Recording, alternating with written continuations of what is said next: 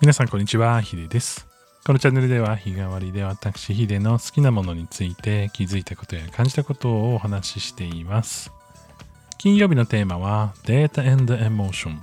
脳の作りや感情、テクノロジーをどうつなげていくのか考えています。さあ今日は12月の31日ということで2021年がもうすぐ終わるタイミングになります。あんまりこの収録では時事ネタというか、まあこう、季節的なことはね、お話しすることが少ないんですけれども、今日はこの大晦日とこう元旦ですね、の話をちょっとしていきたいなというふうに思っています。いや、あの、今年も一年振り返ってみたいなね、気分にやっぱり大晦日ってなりますよね。実際にこの大晦日と、こう元旦1月1日12月31日と1月1日の違いって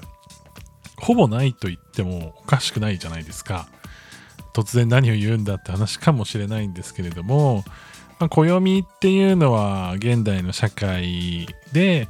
まあ、一般的にこう人間がこう設定をしてでそのタイミングで1月1日と12月31日があるわけなんですけれどもそうすると、まあなんか他の生き物とかの、こう、なんだろう、考え方というか、テンションで考えると、まあ何も変わらないわけですよね。でもそれでも、やっぱり12月31日と1月1日って違う感じがしますし、気分もね、全然やっぱり違いますよね。12月31日は1年をすごく振り返る気持ちになりますし、1月1日は、まあ明日なんですけれども、めちゃくちゃやる気に満ち溢れたね、えー、こう、新しい年の、こう、初日というね、こう、力強い一日になりそうだなっていうふうに、毎回思うんですよね。で、これって、まあ脳の中で、別にその、感覚的に違うものとして捉えてるわけではないじゃないですか。この日の出が、お、今日は簡単だなってなることってないと思うんですけれども、それでもやっぱり自分たちが考えたこう定義に合わせてそれをこう肯定してルールルールですよね。これはね。こうカレンダーという暦というルールの上でこういう活動を行ってそれが嫌じゃないからこれだけ長く続いているわけで人間にとってやっぱり何かしらの区切りとか自分の気持ちをこうまあ何かしらに寄り添わせてこう感情的になるっていうメカニズムって必要なんだろうなって改めて思うんですよね。こうだからといってねこう12月31日だからすごいなんかしてるとか 1月1日だからなんかしてるってことはあの仕事とかねそのなんか僕は結構お休みはお休みしちゃうのであんまりこう仕事をゴリゴリするっていう感じでもないんですけれどもやっぱり気持ちは違うしいろんな人に感謝する年末だしいろんな出会いにこう期待するこう新しい年の、まあ、元旦というか、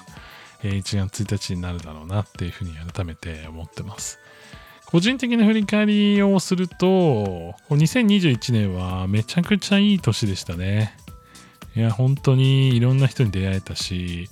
まあ、いろんな別れももちろんありましたけどまあそれでもこう自分の中で、えー自分で納得して整理をしたものであったりと整理というか、えー自分の気持ちにはね整理をつけているものがあったりとか、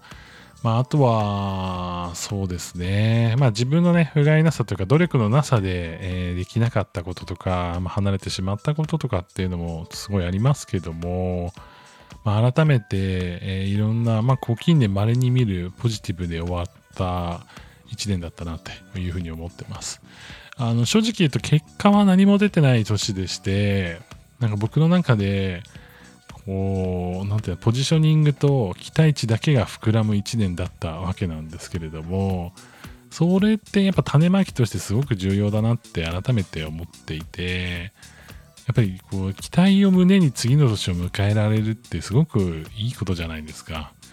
まあそれこそねこの暦の区切りでしかないわけなんですけれどもそれでもねこう自分の中でこうやりきって次の年に何かを持っていけるっていう